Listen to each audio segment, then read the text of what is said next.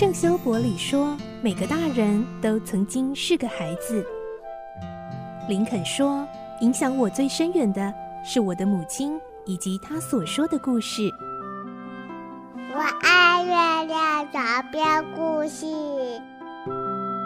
晚安，月亮床边故事。小青姐姐邀请每一位大孩子、小孩子一起听故事，不管多忙，也要和你一起听故事。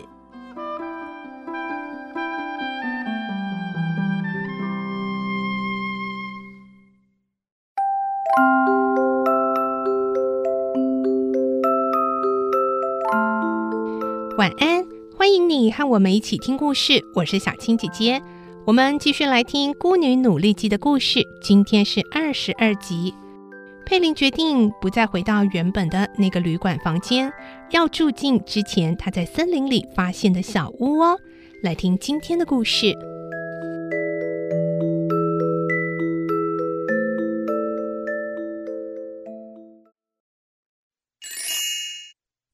孤女努力记》二十二集：童话里的小屋。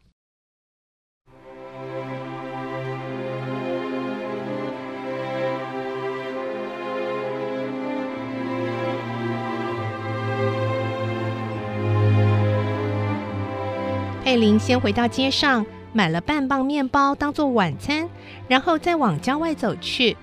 路边长了许多芦苇，他顺手摘了一大把。来到小屋子时，就用芦苇扎成一把扫把，然后把屋子里的羊齿植物都拔光后丢出去，里里外外打扫了一遍，又花了一个多钟头，把剩下的芦苇编成了一条柔软的草席。佩林心里有说不出的高兴，几乎把在工厂里的劳累和饥饿都忘了。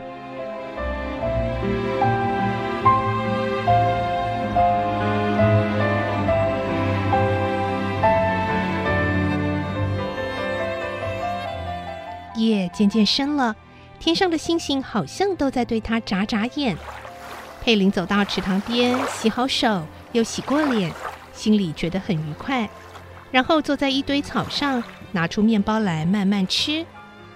当然，只有面包和水的晚餐并不可口。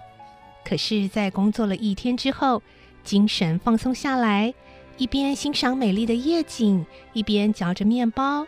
这面包比任何美味的食物都来得香甜好吃。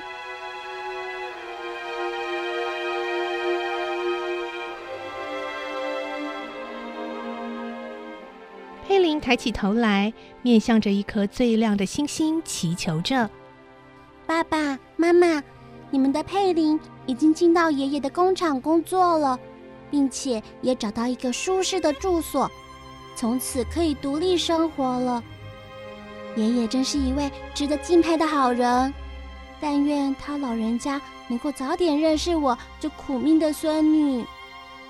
只见那颗星星越发光亮起来，一闪一闪的，好像妈妈在回应他：“亲爱的佩林，只要你努力工作，上帝啊，一定会保佑你将来得到幸福的。”这天晚上。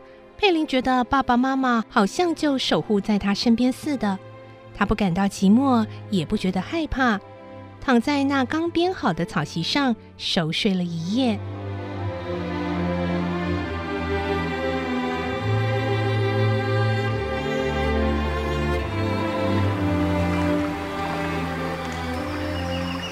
从第二天起，佩林开始了新的生活。小屋被池塘环绕着。好像是建筑在水面上的小岛，佩林独自一个人住在那里，真是写意极了。这时的佩林就像童话里面的主角，住在无人知晓的地方，每天早出晚归，自由自在的过日子。可是他也不能一直不和罗莎莉见面，何况罗莎莉受了伤，如果不去看他也说不过去。因此，过了四五天之后的一个星期日。佩林怀着不安的心情来到罗莎莉那里。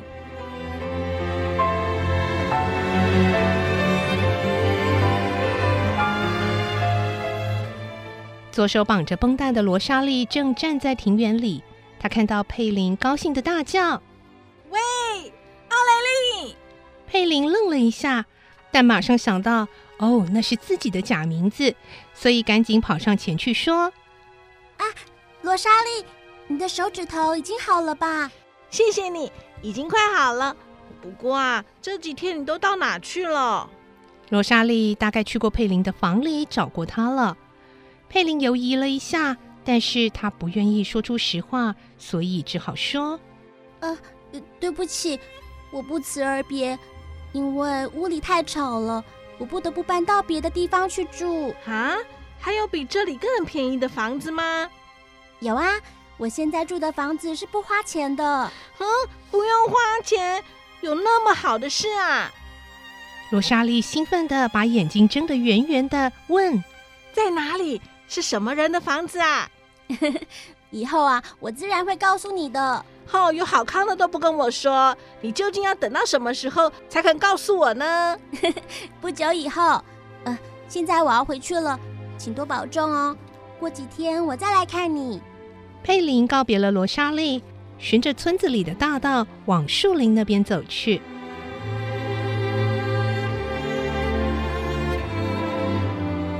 这时候太阳已经高悬天空。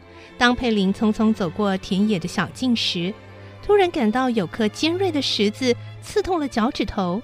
原来脚上的鞋子跟着他跋涉了许多路程，鞋底早就磨穿了。再过几天，鞋底和鞋面可能就分离了。他非常需要一双新的鞋子，但是他目前的情形，连每日三餐都无法维持，哪来多的钱买新鞋呢？好在现在可以不必花钱租房子，可是鞋子怎么办？一个女孩子总不能赤脚去上班吧？为了这件事，佩林感到非常烦恼。突然，一个想法涌上她的心头：啊，就用芦苇来编一双吧。以前，佩林跟着爸爸妈妈经过许多国家，曾经看见有人穿着木头制的木屐。也有人穿着芦苇编成的鞋子。佩林眼睛一亮，连忙走向池塘旁边，尽量捡些柔软而且容易弯曲的芦苇，摘了一大把，然后急急忙忙回到小屋里，立刻开始编织起来。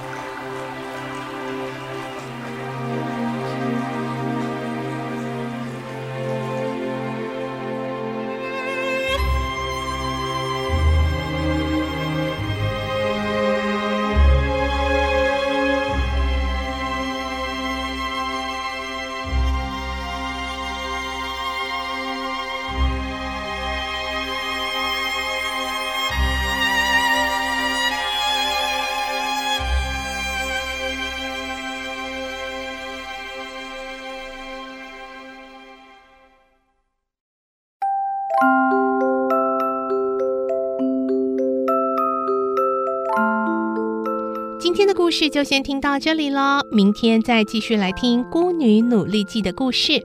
我是小青姐姐，祝你有个好梦，晚安，拜拜。